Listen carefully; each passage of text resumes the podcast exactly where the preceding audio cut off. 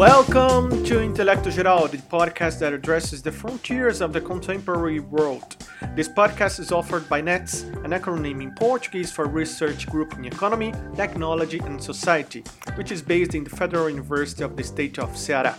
My name is Juan Ricardo, I'm the host of this show, and I'm speaking in English rather than the usual Portuguese because on this edition we have the seventh and final podcast episode of the international seminar Automation and Digitalization Contemporary Capitalism.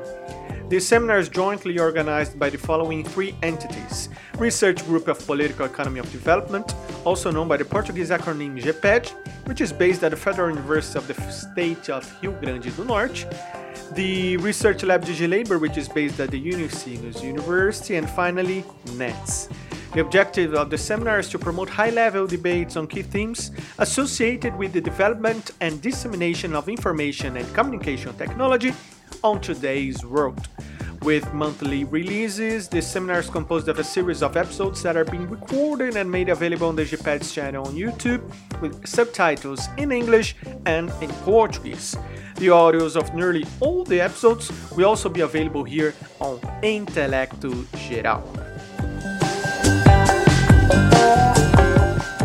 And in the seventh episode, the guest is Sabine Pfeiffer, who is a professor at the Friedrich Alexander University of Erlangen and Nuremberg, where she holds a chair of sociology, technology, and labor. Her theme of research is digitalization and labor with special focus on Industry 4.0. In the episode, Ms. Pfeiffer discusses topics over her book titled Digital Capitalism and Distributive Forces, which has already been published in German and will have an English version on 2022. The work seeks to investigate the true novelties of the digital capitalism. In her analysis, she juxtaposes Marx's concept of productive forces with the idea of distributive forces, from platform economics to artificial intelligence, Pfeiffer shows that digital capitalism is less about efficient production of value, but rather about its fast, risk free, and permanently guaranteed realization in the markets. Examination of this dynamic and its consequences also leads to the question of how destructive the distributive forces of digital capitalism can be. And before going to the seminar's episode, don't forget to take a print of your screen right now and post it into your Instagram stories while also tagging our profile at, at NETS underline UFC. By doing so, we not only answer your message individually, but also be extremely happy. So let's cut to the chase and move on to the seventh and final podcast episode of the international seminar Automation and Digitalization Contemporary Capitalism. Good episode to all.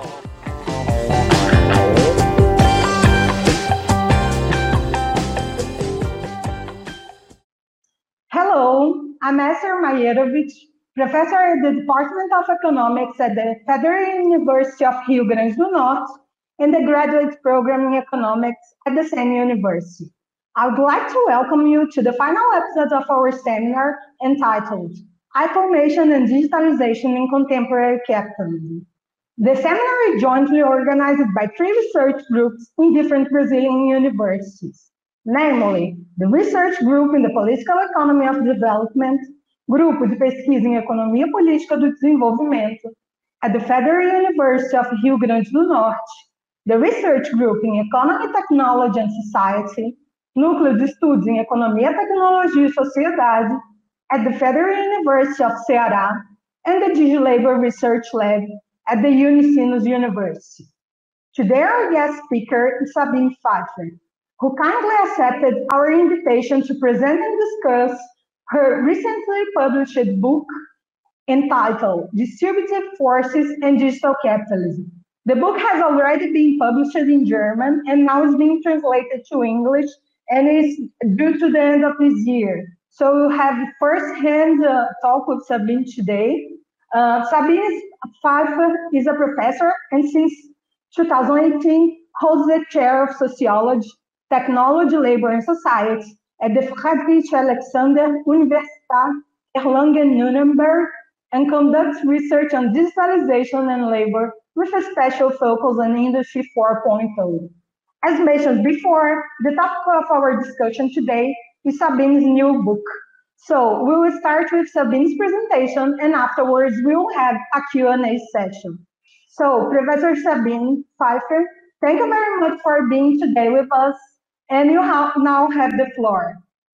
So hello, thank you so much. Um, let me start by saying how grateful I am really to be speaking here. I mean, over there, uh, it's a profound honor for me um, it is maybe probably the only one good side effect of COVID-19 that virtual exchange and communication has become so much more normal. Probably you wouldn't have me invited to Brazil uh, for a short lecture in real life, and maybe I would have shied away from the long journey in real life. But now we are here together, and I am particularly happy to be able to exchange ideas somehow directly with you over there. Um, what I want to uh, introduce you to in the next around 40, 45 minutes or so are my main ideas about how we could understand contemporary capitalism, not as one defined by its productive forces, gone digital, although this is one part of the story. But instead, I will show you why I think we live for some time now in a capitalism which is best defined by what I call distributive forces. Although I provide a plethora of empirical stuff in my book on this topic, today I will concentrate solely on the theoretical argumentation, which maybe is some hard stuff to follow just in a um, virtual talk. I also decided against slides because you would see the slides just in big and me in small, and so it's maybe even harder to, to get in touch. Uh, but I have prepared a small my report um, with the agenda and some additional information, and um, Esther will share that. Um, but at least let's start us with an almost randomly chosen small empirical observation. In the second quarter of this year, Alphabet, aka Google, which is almost but not exactly the same as you all know, I think, harvested, uh, I think that's the right word for it, $8.5 million net profit per hour. Per hour. It's unbelievable, which is more than $18 billion net profit in three months which is partly thanks to COVID-19, much more than doubling the net profit of quarter two in the year before. So we are talking about a leap forward in net profits of 166%, which is thus the highest increase of net profits within the GAFAM companies. I think you know the well-known abbreviation for the big five digital companies. Google is followed by Facebook, slightly over 100% plus in profits in this year. Apple plus 92%, Amazon and Microsoft both just below 50 plus. Uh, but you have to know that Amazon in the year before had the biggest leap in net profits ever. So again, we're talking about all net profits, which means um, after taxes, taxes, you know, both those companies are pretty apt in not paying too much taxes. So um, it's a big amount of money. And we're talking about an increase in just one year. So these five companies together combine an almost $75 billion in this three months net profits, um, which means $34 million in every hour. Um, that's just you can't grip, wrap your head around these figures, of course. Nobody can, I think. Those of you who have been studying the digital capitalism of our days will dismiss these figures inwardly, thinking, oh, yeah, I know that all. And you are kind of right, because publications that work through the exorbitant economic figures of the GAFAM uh, companies are legion in the last years. And those publications usually lead or are based on on one of these four explanations, depending on discipline and depending on point of view. The first argument is a genius argument. This genius argu argument goes like that. These companies are led by ingenious and visionary entrepreneurs who are most innovative and are truly disruptive and are inventing new amazing things, making the world a better place. So please do not annoy them with politics or public interests or such. The second typical argument you find in publication is the early bird scaling argument, which goes like that. These companies recognize the opportunities of the digital earlier than others. They acted as first movers and thus were able to exploit the economies of scale that others being denied. Be grateful for their philanthropic moods they have now and then. The third one I call the same, same, but different argument. It's a more critical argument, um, which goes like these companies just use new means of production for increasing exploitation, intensifying control, and commodifying even the most private and tiny entities of human behavior. Uh, but it's just plain old capitalism in digital disguise. So don't worry, contradictions will amplify and the end of capitalism is near again. And the fourth is the zero marginal cost argument. These companies are best at what the digital is all about, creating new values without any costs and above all, without human labor. So just by copying value. So let's switch from scarcity to abundance and just wait until capitalism somehow smoothly dissolves in, into something even better. Um, of course, I'm exaggerating here a little bit, but I think all four arguments are also interwoven with the one big narrative you all know, of course, that the industrial era slash society slash economy is replaced by the information in the 90s or the network slash web 2.0 in the 2000s or the platform gig um, era, society, economy, how we would call it maybe today. I'm skipping to cite the typical authors here because I'm pretty sure you have some books already in mind that represent one or more of these arguments. Of course, the four perspectives are not at all wrong. Okay, well, may, I'm not so sure about the genius entrepreneurs. but very often the argumentation of those authors could be, of course, empirically illustrated and plausibly argued, and very often they do it always with preferring one example or all GAFAM companies. Often enough, these arguments are brought into the field in order to counter the arguments of the others. So the four are often entangled in discourse with each other somehow, perhaps too often, and perhaps that's why they so often overlook the remaining but. And I think there's a big one but in these discussions. Um, I will come to this later. These arguments refer in each case more or less complex aspects of what is really happening, of course. But do they explain the causes behind the, that what is observable? Are there substantial explanations beyond the simple formula capitalism plus the digital equals digital capitalism? And that somehow is now. Um, but this, of course, pretty obviously just circular reasoning. It doesn't explain really anything uh, beyond its digital now. Um, so are we just observing empirical manifestations or do we try to understand their underlying roots? Are we talking phenomena or essence?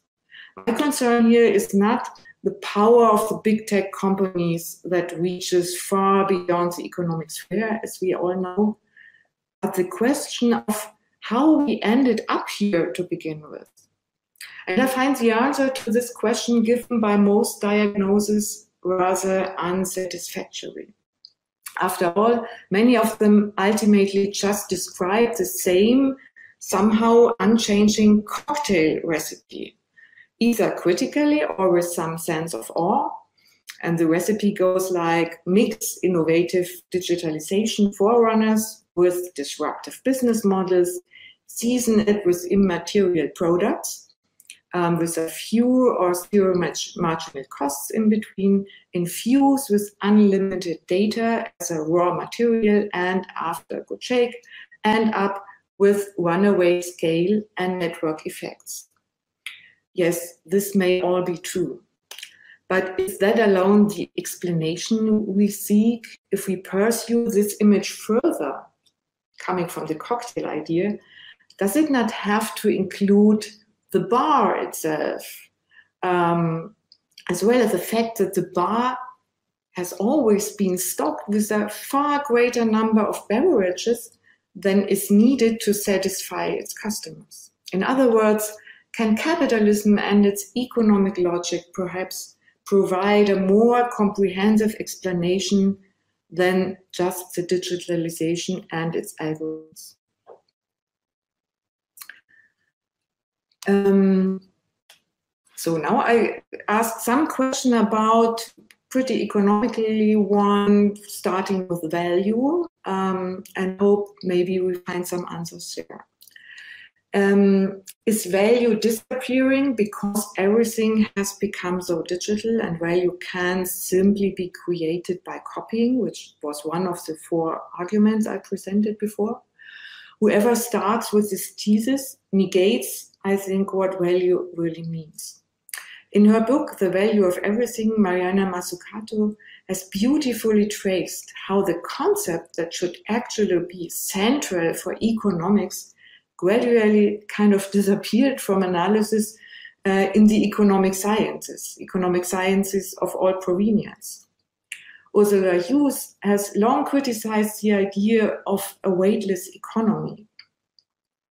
The alleged dominance of the immaterial in the digital capitalism is easy to refute.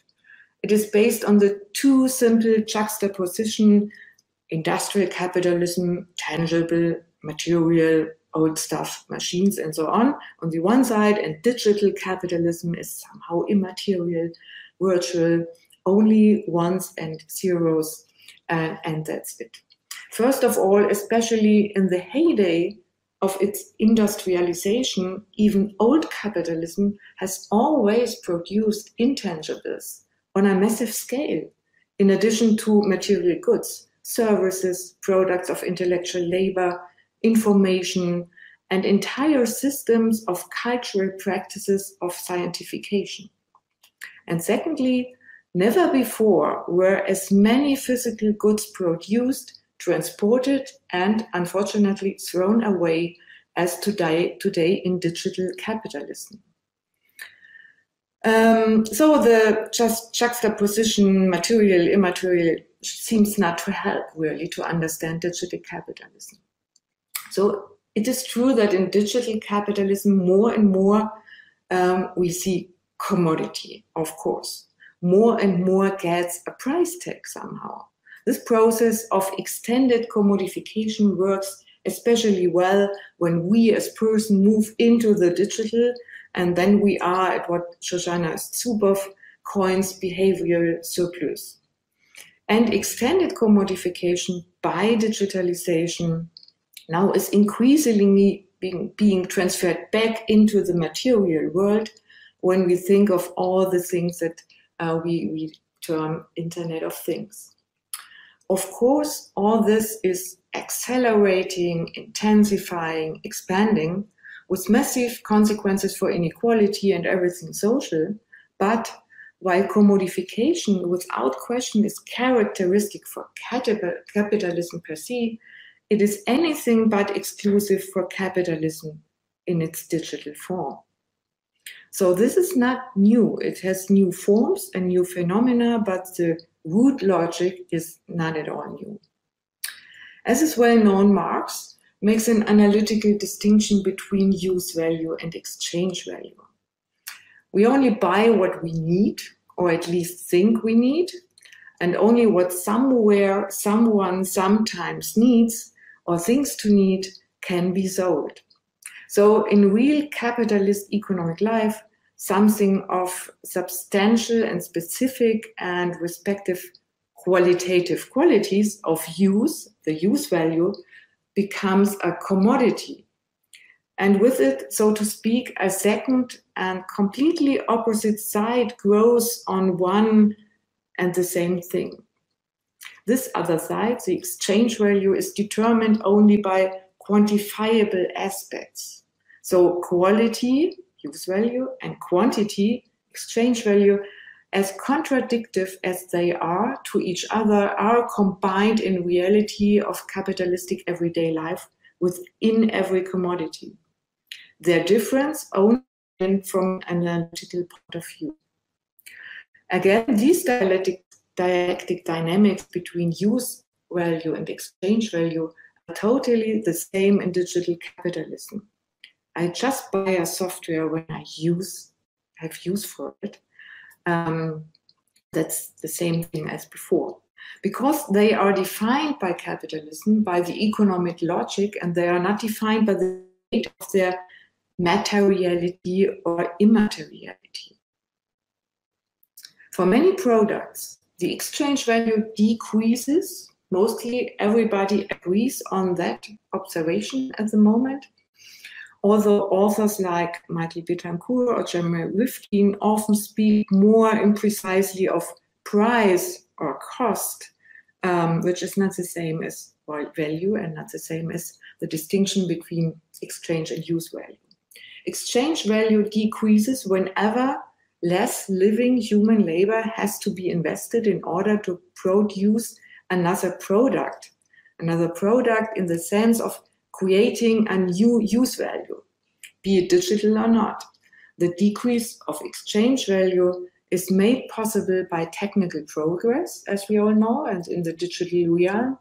Maybe this could be more bandwidth, more processor power, more mature frameworks, other SDKs, etc.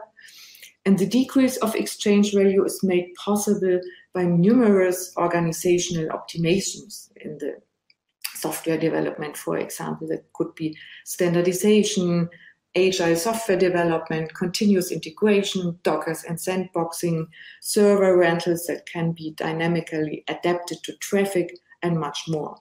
Both together, technical progress and organizational optimization reduce the variable costs of labor per produced unit or even lower these costs to seemingly zero when the product really is a software and could just duplicate it, um, the, the use value by copying. The human labor required to create a new use value may be lower. The value decreases, which says nothing, uh, by the way, about the price that can be achieved on the market. But this is exactly what capitalism does since it exists to decrease the variable cost per produced unit by technical progress and organizational optimization. For two purposes, of course, first to increase profits and second to remain competitive on the market. So this is to anything but exclusive for digital capitalism. We need to briefly recall the terms of productive forces, maybe, and of value realization um, because they are important for further analysis. Productive forces are the whole bundle of technical progress and sci the scientific level, the qualification of the labor force, the infrastructure, social relations, regulation, and so on. In other words, the material and immaterial human made kind of state of development. It is often mistakenly assumed that productivity is the main and sole indicator for the level of productive forces. And in some cases, the two are even equated, which is, I would say, bullshit, because it's really productive forces is a much bigger concept than productivity uh, as an indicator. Um, so it's not the same.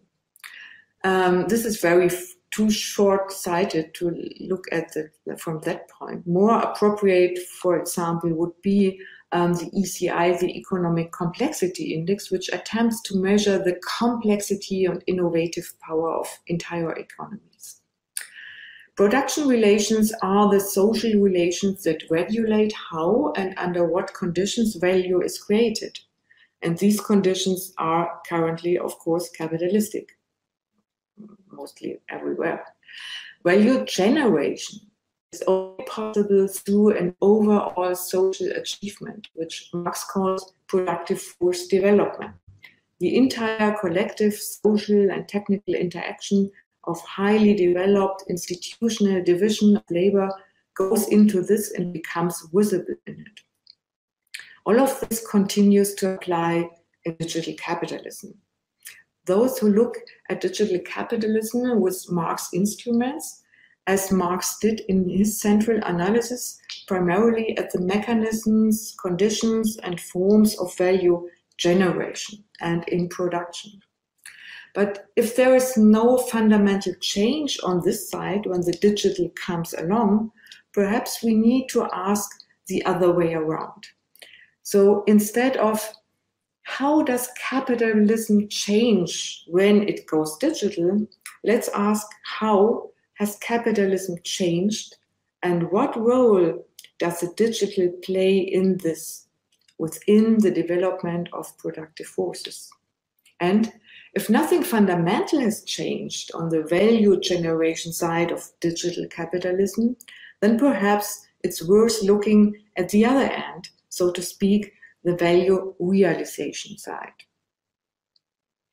Coming back to Google's net profit over $8 million per hour, which the example I started with my talk.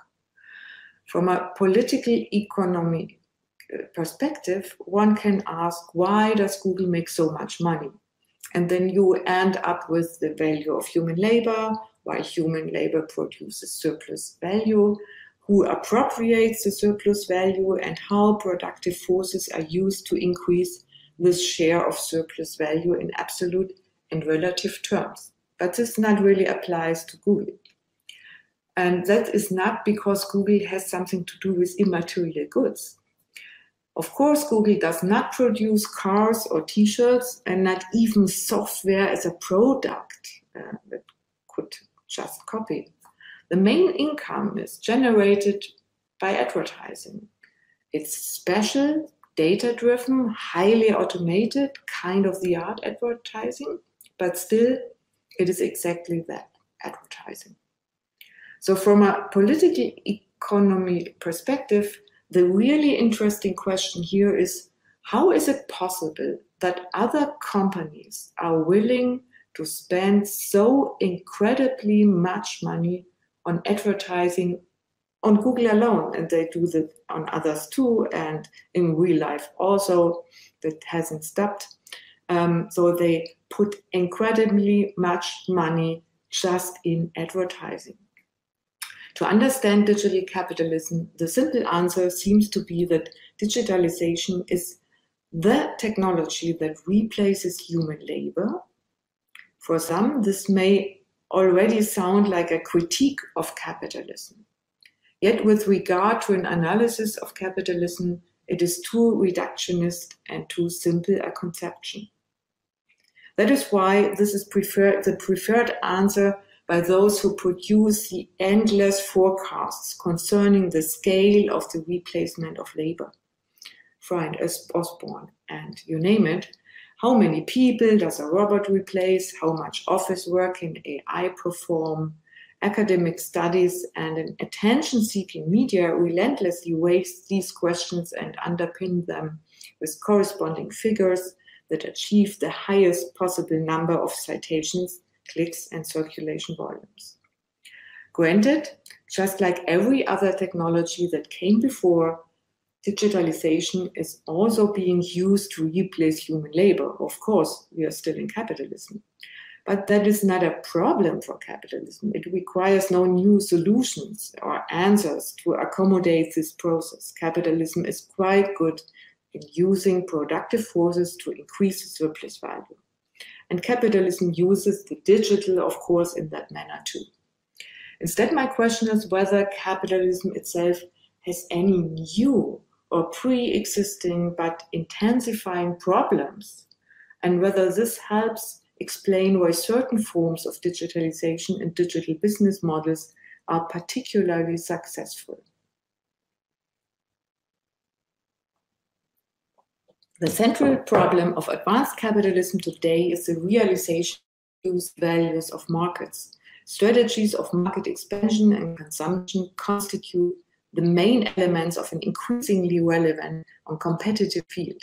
Alongside the productive forces geared towards value generation, the forces aimed at value realization are becoming increasingly dominant. The reasons are economic, inherent to the logic of our economic system, and not the result of digitalization. In order to better elucidate this shift in significance, I gave these special productive forces their own separate title forces of distribution or distributive forces. Distributive forces include, firstly, all the technological and organizational measures and activities related to value realization, the intention of which is, secondly, to guarantee the constant expansion of the value realization on the market, ensure this expansion in the long term, and to do so at the lowest possible circulation costs and the lowest possible risk. This is precisely where digitalization and digital business models have proven particularly promising, and why Google has $8 million net profit per hour.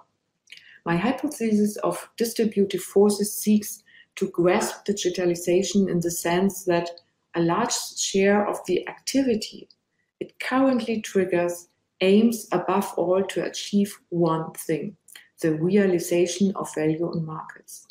That is to say, the objective is no longer just the creation of new values, but to put it simply, to successfully and more safely, more quickly, with the greatest possible certainty and in the long term operate on markets.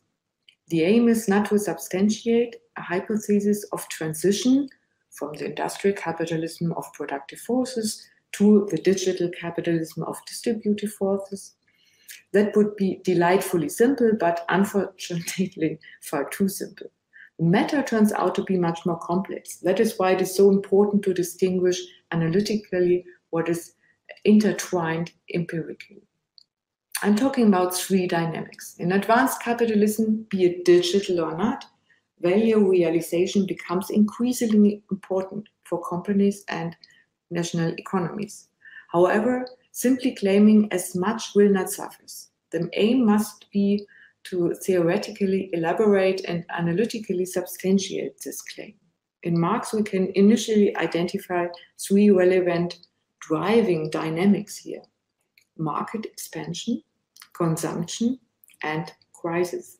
These dynamics are not random, as pre capitalist markets also exhibit expansive tendencies. On each market, items are only bought and consumed if there is a desire and ability to do so. The entire history of humankind was dotted with economic crisis even before capitalism. But market expansion, consumption, and crisis, however, are not just potential but necessary dynamics of capitalism. We just can't skip them uh, as long as we are in capitalism. The competition between production based manufacturing enterprises for a most cost efficient form of production while maintaining or even increasing value generation is now complemented by an intensified competition for the pole position on the sales market. Given production's inherent tendency to be immoderate, the same applies to sales. That is why new markets must constantly be created, opened, developed, and, if possible, closed off to competition, using a large variety of methods. In spite of extensive market expansion, competitors are fighting over a systematically decreasing good. Market participants willing and, above all, able to consume. While the willingness to consume can be proactively created, the ability to consume in the economic sense of purchasing power remains systematically limited, which is also a phenomenon of capitalism. That is why value realization becomes more and more important, but also more difficult to achieve. This fundamental problem, the systematic imbalance, remains and must by definition lead to crisis time and again. In order to avoid these crises for as long as possible or to minimize their impact as far as possible, this imbalance between too much production and too few consumers, always conceived in relation to one another, must constantly be painstakingly minimized. For this purpose, there are permanent small scale and large scale efforts, for example, at the level of the individual enterprise and nationally, to increase the willingness to consume. Consumption becomes a dominant and expanding social mode and has been for so long and to such an extent that it is difficult to make meaningful distinctions today between consumption and society. Uh, we can't even imagine a society anymore which is not driven pretty much on social norms and behaviors and uh, infrastructures around consumption. The willingness to consume must constantly be reignited, but even where this is successful, the limitation of the ability to consume remains in place. For some time and long before the onset of digitalization, means of communication have played a major part in this, being applied for the purpose of market expansion, encouraging consumption, and minimizing the risk of this permanently crisis prone process. These aspects, and all this can be already be discerned in Marx, require more and more attention. And the productive forces employed to this end increasingly comprise more effort, technology, and also human labor. And this is why I propose to look deeper into these aspects of productive forces, uh, which I call distributive forces. Market expansion, consumption, and crisis are three dynamics capitalism is processing since its beginning, and the urge to avoid crisis by an ongoing acceleration of market expansion and thus of consumption is triggering more and more efforts on the side of distributed forces. This is not a new uh, for digital, this is not new for digital capitalism, but ongoing for generations now. But digitalization perfectly fits into these special needs of the three main distributive forces. And these are um, geared towards value realization, or as I refer to them, due to their increasing significance, distributive forces. They include advertising and marketing, which means all efforts directly aimed at value realization, consumption, and market. Second, transport and warehousing, all efforts to secure the physical access to markets and value realization. And third, control and prediction, all efforts to link up value generation and value realization and render them calculable in the truest sense of the word in all circulation movements. These three distributive forces are interrelated, they overlap and sometimes develop in a technical, organizational, and complementary division of labor together, but almost always interdependently. Let me recall my definition. Distributive forces comprise all technical and organizational measures linked to surplus value realization and activities towards the securing of value realization. That is to say, they pertain not only to what happens inside or at the hands of individual companies or an individual industry or value chains, but also to the closely related supporting and enabling institutional structure and the political framework conditions, social practices, social norms, etc. At the same time, distribu- distributive forces always remain an element of the development of the productive forces, and just like the latter, thus constitute an expression of and are embedded in the same relations of production. Distributive forces are not a new phenomenon. But the longer capitalism exists, the more relevant and indispensable they become. both for the individual enterprise competing for successful value realization and for entire national economies competing to postpone the next inevitable crisis for as long as possible.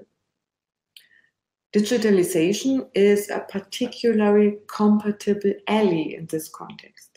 It is brought to bear far more effectively at the level of distributive forces than at the other level of the productive forces.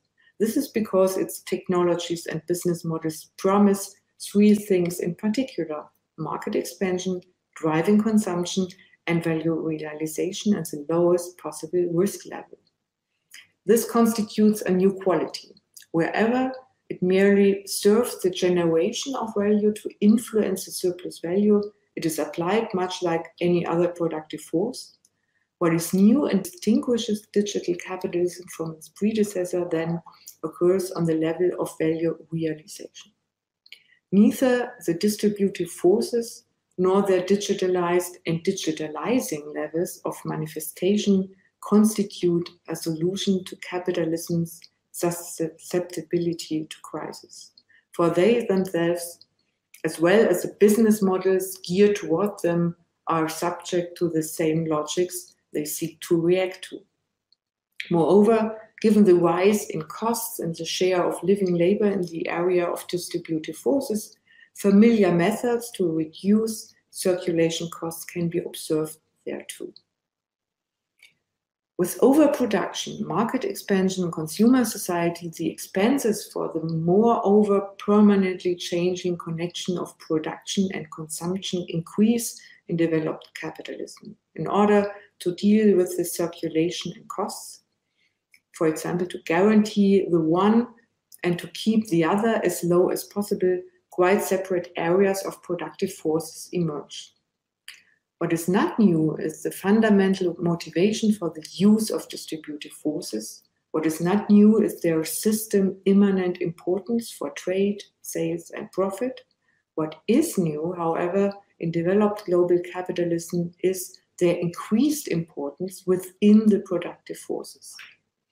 Advertising and marketing, for example, of course, are not an invention of capitalism. Even in the barter economy, when there was a selective surplus of maybe hunted game, one's own would have been advertised as the best and freshest. The uncovered wall paintings in Pompeii made visible not only beautiful pictures and graffiti, but also announcement and advertisement of and for goods and services. Renaissance change painters will have developed marketing strategies to get a new commission from another bishop. But it is only in developed capitalism that advertising and marketing become an indispensable prerequisite for bringing the ever more overproduced goods to the man or woman in the truest sense of the word and for initiating consumption again and again with ever more targeted and sophisticated methods, thus enabling a maximum realization of surplus value. Transport of warehousing, of course, must have existed before agricultural economy. Whenever humans are forced to stockpile because season change, weather is unpredictable, because the hunted game should not be eaten all at once, and a good berry yield this year can be followed by a bad one next year, methods and ways of transporting and storing were invented, further developed, and perfected. Transportation and warehousing are always factually necessary, but only in developed capitalism, transport and warehousing become an indispensable prerequisite to move over production and market expansion in the truest sense to the world, to, of the world, and to be able to connect places of a globally labor divided surplus value genesis with each other and with the globally scattered places of surplus value realization sustainably and ever faster. And third, even control and prediction are also ancient cultural techniques that were in ancient Egypt, for example, already perfected with the help of math for large scale construction projects, um, thus, that, such as pyramids. Only in this way was it possible to plan and control the army of workers and trades, their nutrition and supply, and the material flows, flows of stones and wood needed in each case. Early on, humans began to make forecasts, whether based on observation of nature and traditional experience of microclimate or with the help of calculations on the movement of bodies to predict floods or harvest times.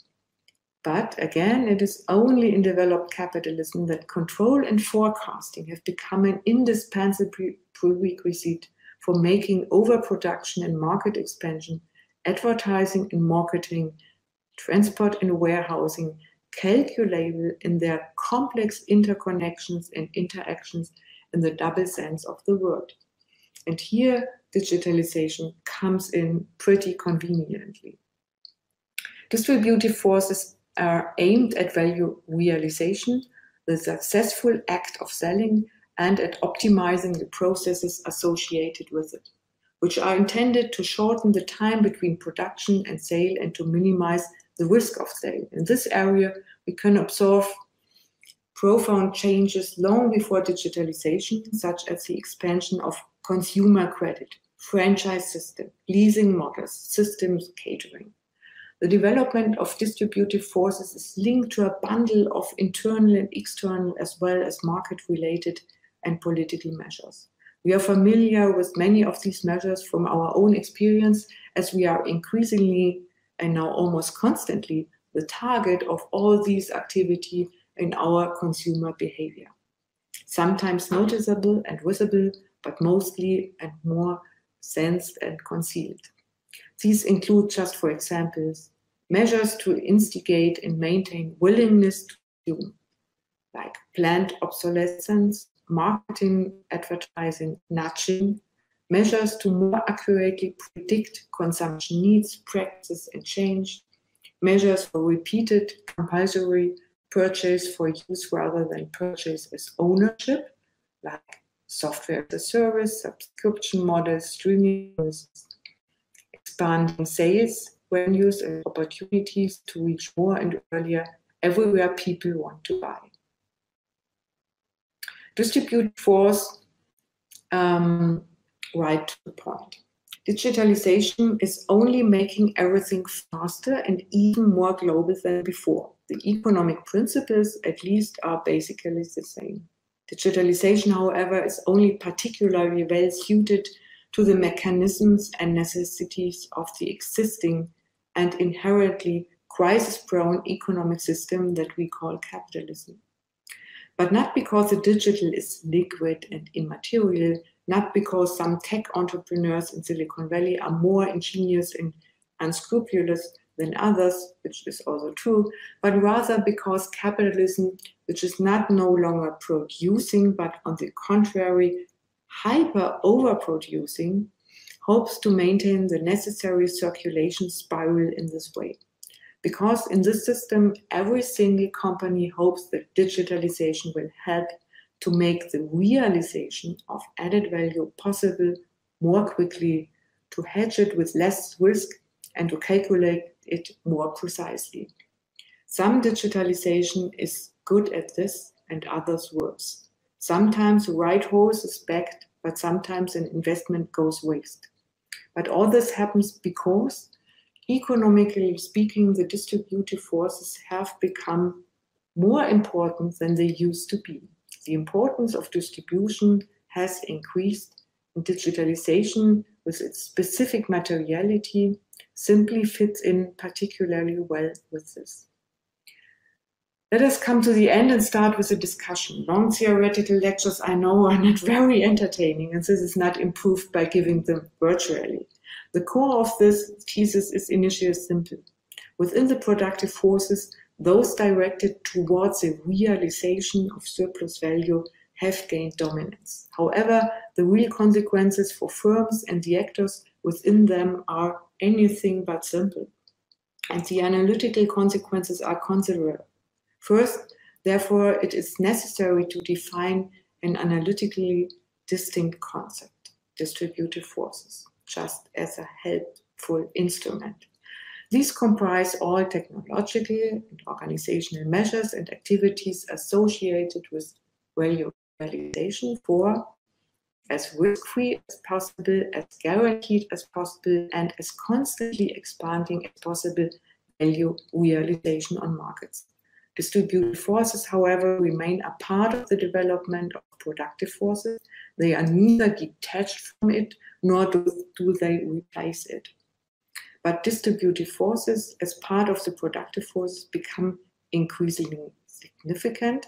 This has systematic reasons, reasons which lie within the logic of a developed capitalism, developed over generations, and explains numerous phenomena of digitalization and its success, better or more fundamentally than without these analytical glasses.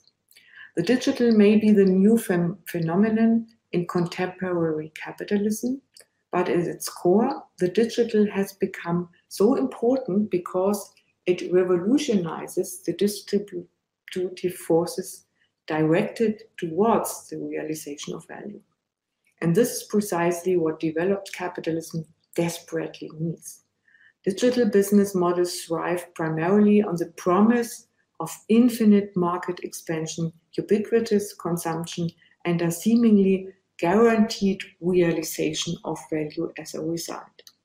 And nothing is more seductive for inevitable overproducing companies than these promises.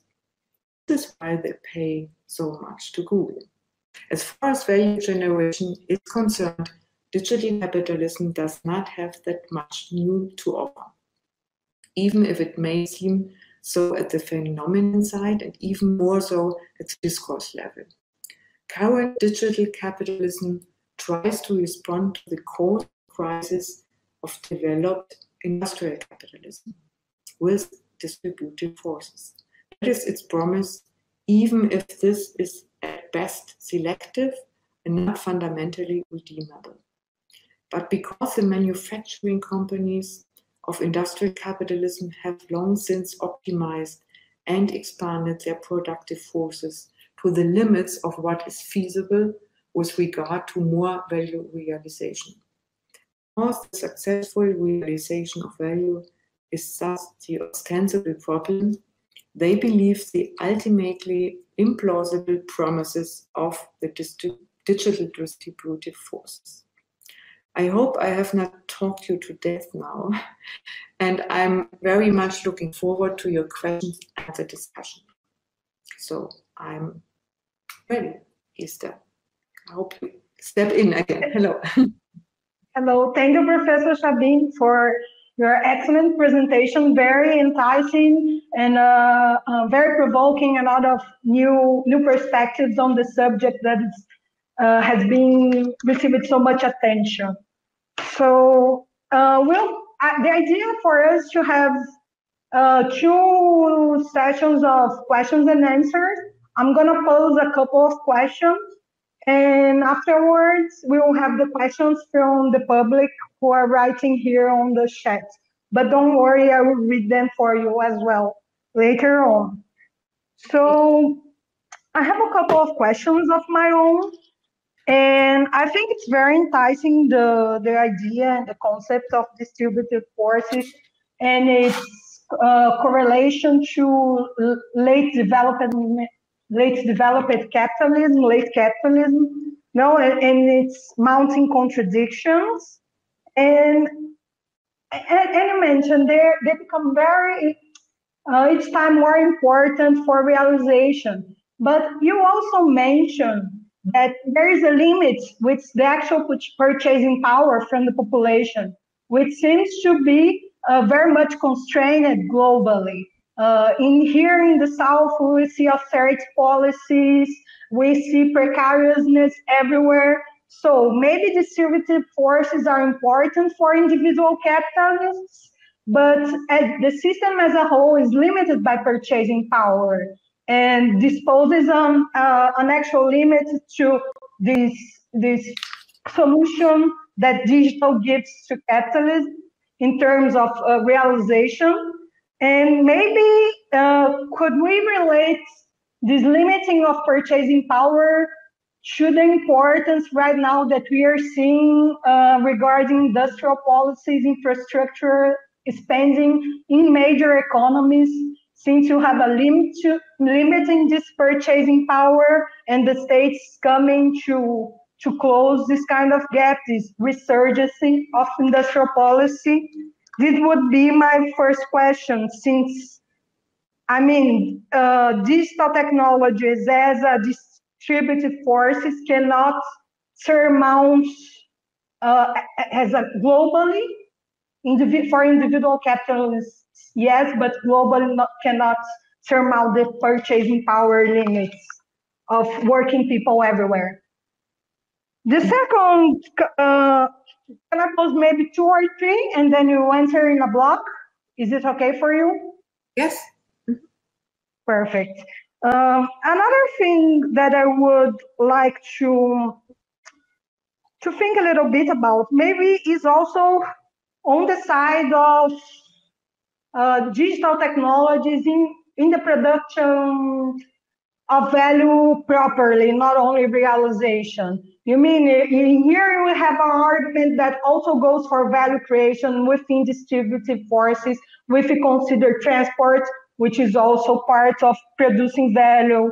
You, we have also uh, uh, the speeding of capital turnover, which also increases value production creation. But we can think uh, on the the more the core or the more traditional conception of uh, value production, and we can see that these digital technologies, uh, and you mentioned in your your statements that there's a lot of questioning regarding if digital technologies are replacing labor. And you mentioned, well, this has always happened in capitalism. It wouldn't be different with digital technologies. Technology is used to substitute labor.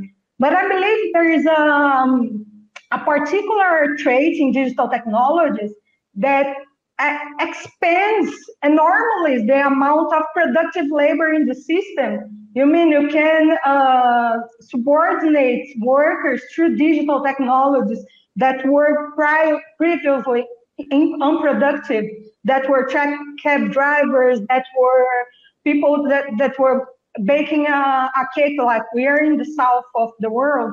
And there's a lot of people now living uh, during this crisis by baking cakes on their homes and selling them through apps, you know, and all sorts of foods. And, and then these would be people that would be selling to their neighbors directly, and they would be outside the value producing system. They would be mm-hmm. petty commodity producers, and hence you have a huge mass of unproductive labor turned productive labor because digital technologies allow the remote control and the real the subsumption of labor to capital so I don't, don't only see it as substituting, but also enlarging broadly uh, the mass of absolute value in the system. So there, uh, and this putting on another strain in this argument, I would claim that this has also a uh, particularity of uh, digital technologies as, and correct me if I'm wrong. It seems to me that's the first machinery system that's not constrained in a factory. It's a machinery system that permeates the whole society and which we have in our subsistence wage and in, and then and hence it has the capability to control through software, through the machine, through the pace of machinery, which is in our pockets, which in, in our, our streets, has the ability to subsume labor.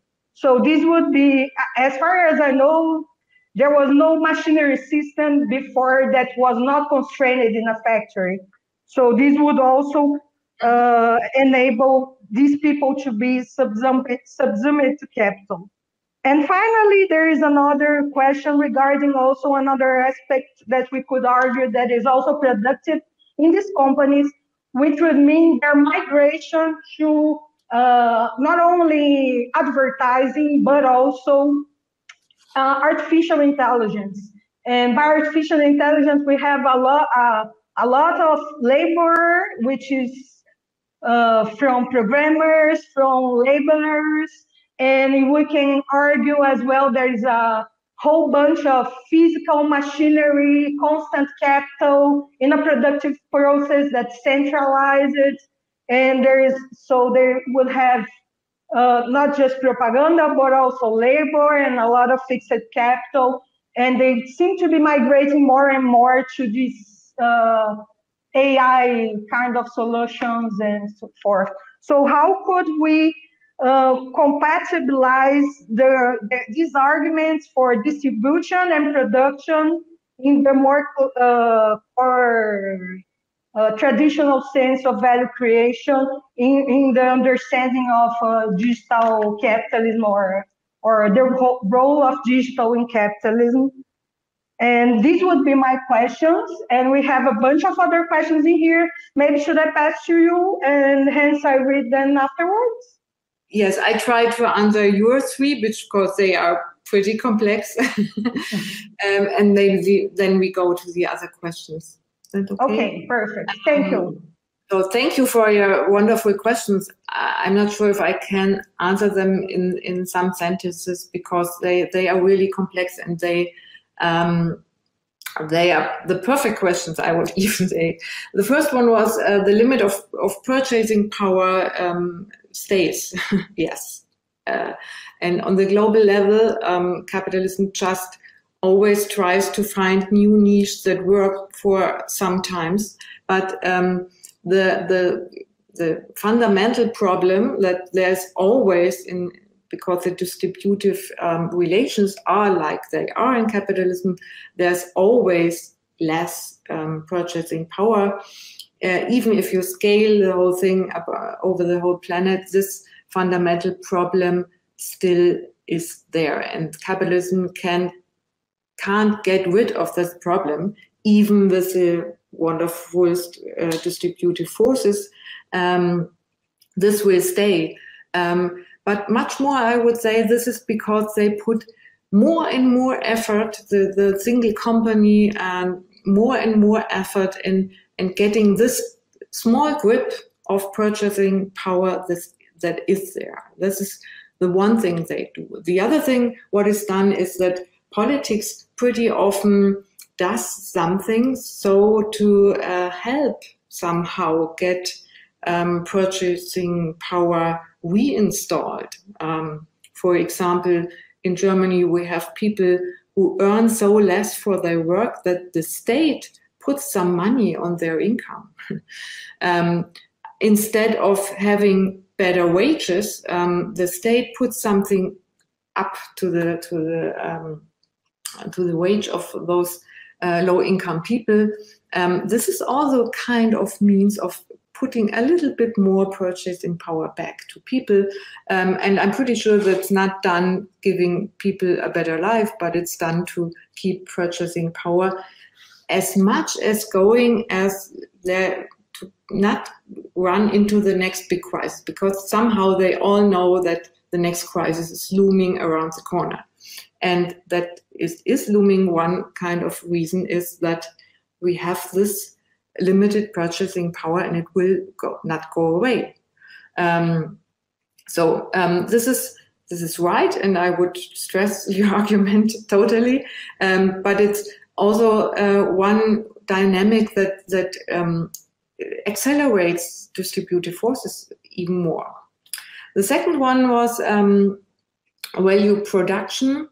Um, I, what what my argument was not, and, and, that there are so much different forms of production, also informal ones and so on.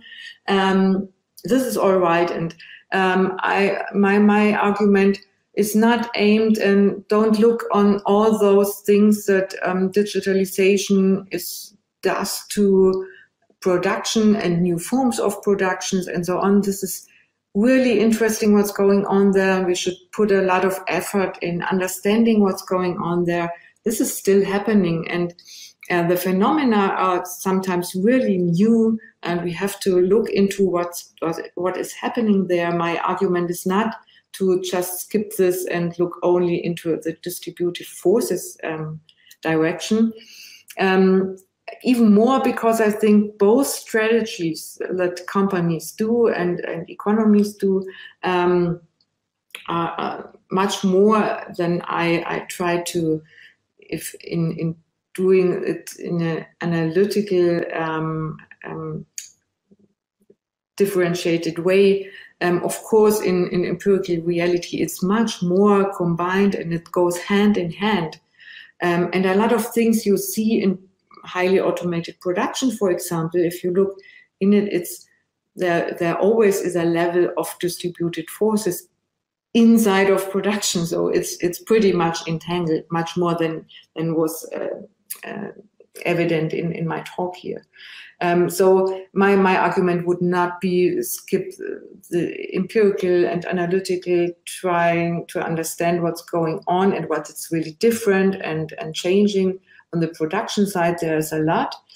Um, but I think a lot of things we on the on the first side look as if it's going something going on on the production side and the, the side of um, value generation. If you look deeper in it, you will find a lot of distributed forces um, strategies entangled in these strategies. And I think sometimes it's helpful to have both both uh, perspectives because we see more with it, and and we comes from our traditional, especially from a Marxian tradition, very much um, focused on on what's going on on the value creation generating side in production.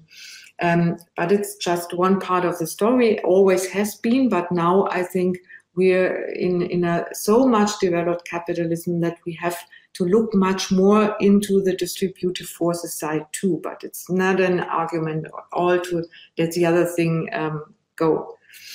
And the third thing you mentioned, it's very interesting because um, I would say you're totally right. It's a wonderful um, notion to say that we have a machinery that goes out of the factory and it's everywhere, and it's true.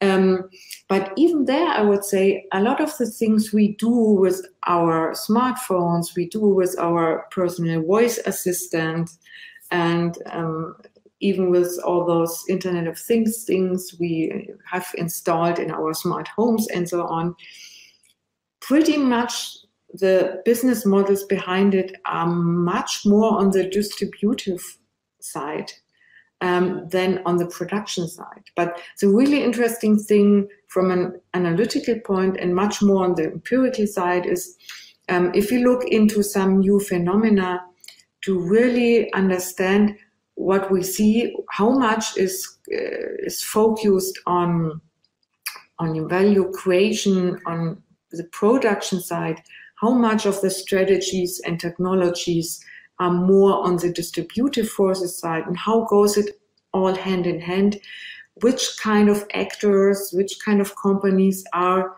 in which realm and how new kinds of contradictions um, and and com- competitions do we have between the different actors. Man, some are more on the of course on the productive um, productive force side, and the others are pretty much um, standing for distributive strategies.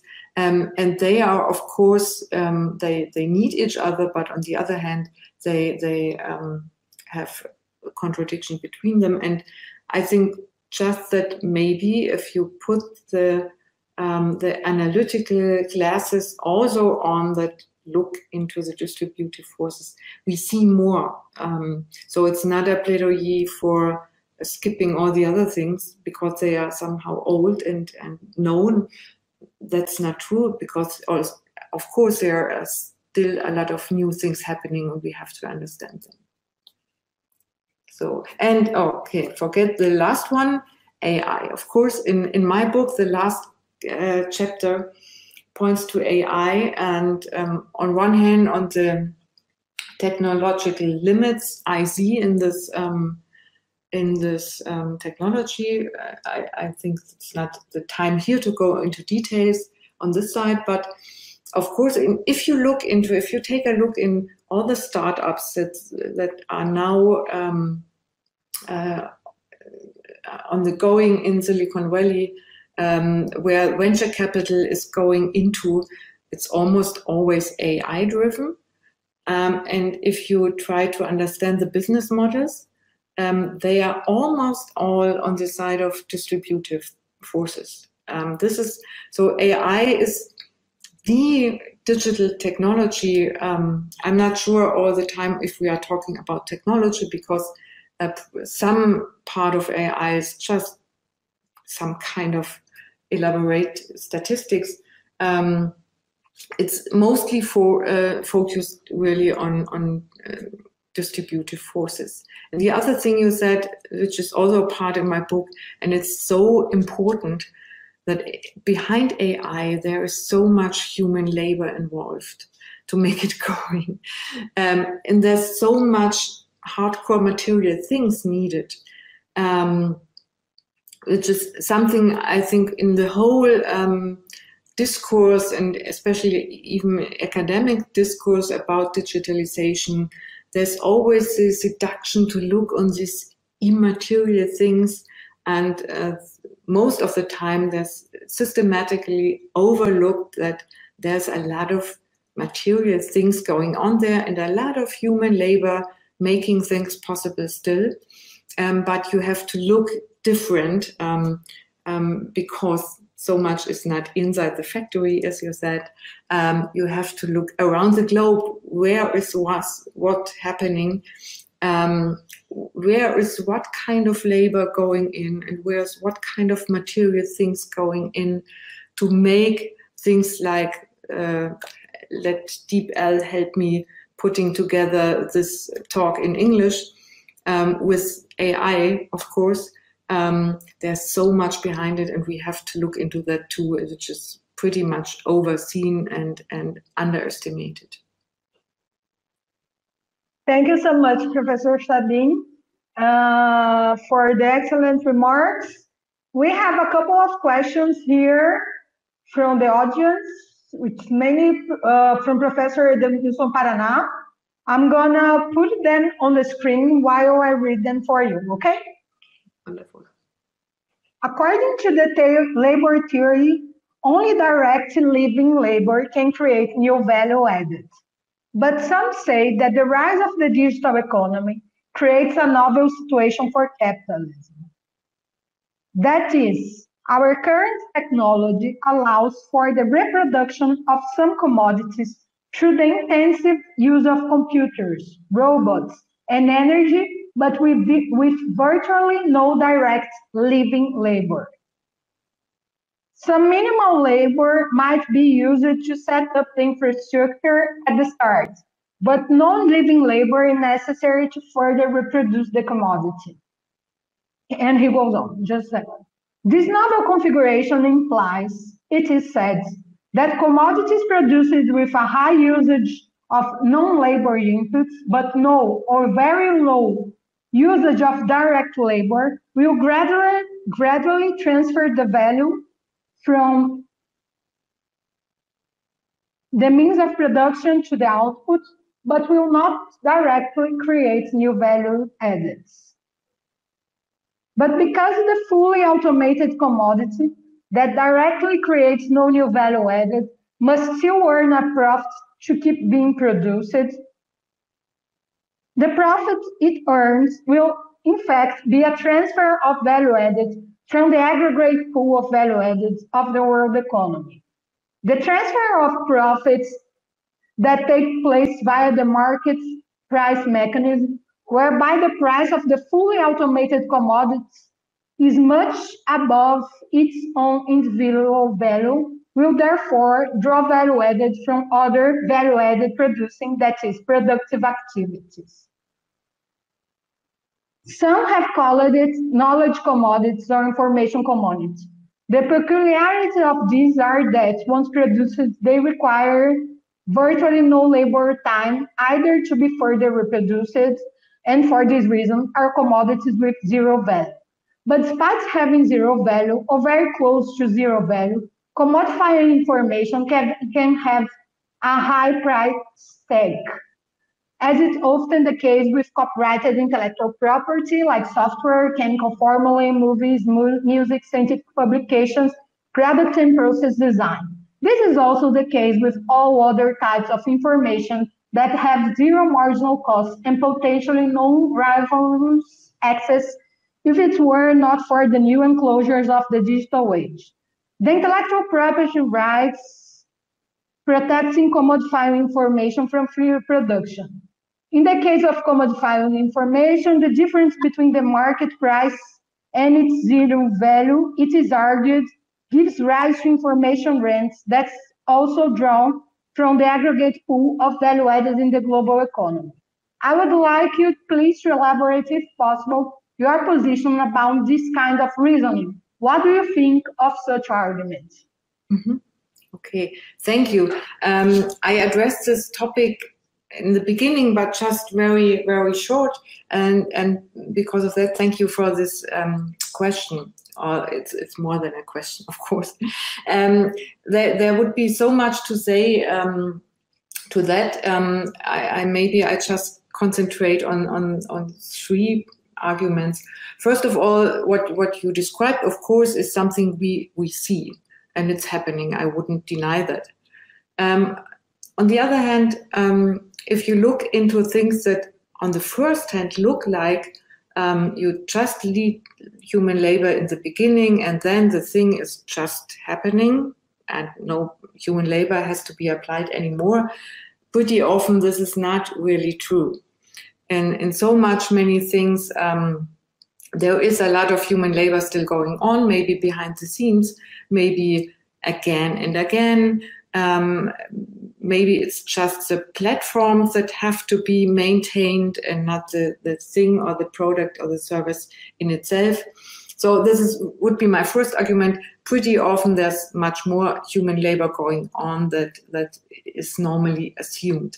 Um, the other thing is, of course, this is a it's a it's a it's an old problem of capitalism because companies try to reduce um, the, the the amount of human labor um, due to profits, due to competitive um, uh, competition on the market, um, and of course, because normally they don't read Marx, they know they don't know that they do something for them which is not so good in the long run, because um, they also smaller their um, surplus value by this.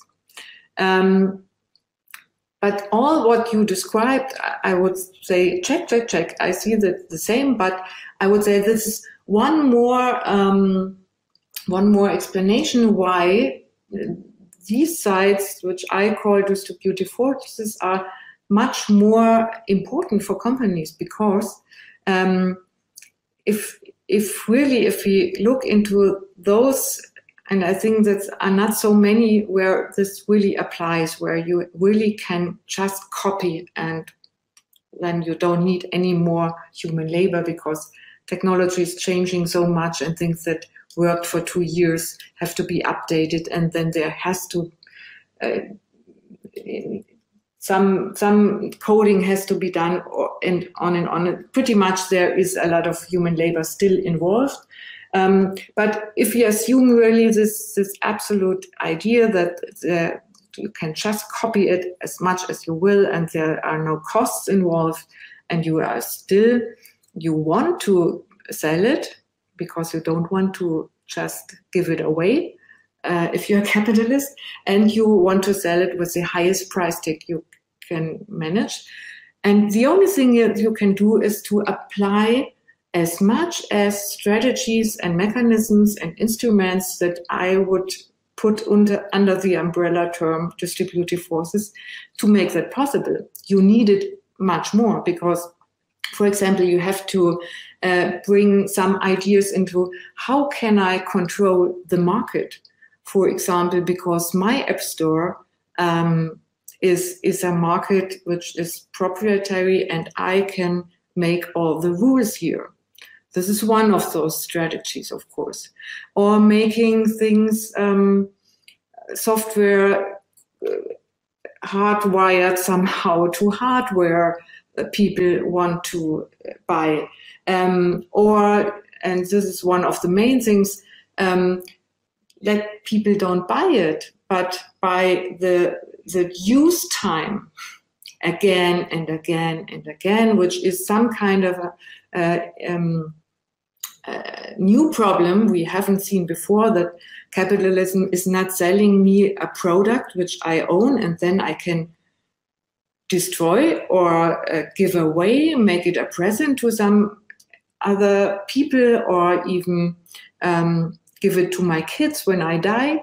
Um, I can't do it with these new business models because I do not own anything. And even the, the computer I have on my, my desk is on one hand mine, but um, pretty much um, the company can can um, has some grip on it. You have the the actual um, example of of Samsung uh, TVs where uh, Samsung just slipped switched it off um, because they were stolen. Um, so we because they have the problem more than before. It's also not a new problem that the they make put so much effort in that there is less human labor involved and because of that they have the problem that there's not so much added value in it anymore um, so they have to make still a big price tag on the market and they have to invent some things to make that happen and this is exactly one of the reasons why distributive forces are more important than before because um, they they um, bring with them so so many ideas and strategies and methods to make that possible. Maybe I, that helps a little bit. It's a it's a big discussion and a complex one. Thanks, Professor Sabine, for your your comments. And we would like to thank you so much for your generosity for sharing with us uh, your ideas and your work on distributive forces. We are all eager to read the book once it's launched in English. And we would like to thank you again. And if you would like to make some final remarks, uh, you have the floor, or else uh, as you wish. Yes. First of all, again, thank you for having me. It's, it's really it's so nice to to have the possibility to talk of, about my book. I hope I get some ideas over in this um, format. Um, if you don't want to um, wait for, for the book uh, to be published in English, um, maybe I have to say the, the English book will be a little bit shorter because two chapters, empirical chapters, will not be in it because it's much, pretty much just German data, which I thought maybe it's not so interesting um, uh, in a global context, but um, the other things will be exactly like in the German book. Um, and um, you see on the Miro board, uh, the journal International Critical Thought will have in the next uh, issue um, as, as an article where some of the main ideas um, of the theoretical concept are explained there. That I'm not sure it will come out in I think the next days or weeks. It's it's it's it's accepted and it's everything is ready. Um, so it will be available pretty soon. Perfect. We will share the link in the description and the Miro board also in the description of the video below. So thank you so much again for being with us. Bye-bye. Bye. This is the end of the seventh and final podcast episode of the international seminar Automation and Digitalization in Contemporary Capitalism, which consists of a series of presentations of high profile social theorists that discuss key themes associated with the development and dissemination of information and communication technology on today's world. And if you haven't already, don't forget to take a print of your screen right now and post it into your Instagram stories while also tagging our profile at, at NETS underline UFC. By doing so, we not only answer your message individually, but also be extremely happy. I'm João Ricardo, the host of this show, and I hope you have enjoyed the seminar episodes. See you next time. Bye bye. bye.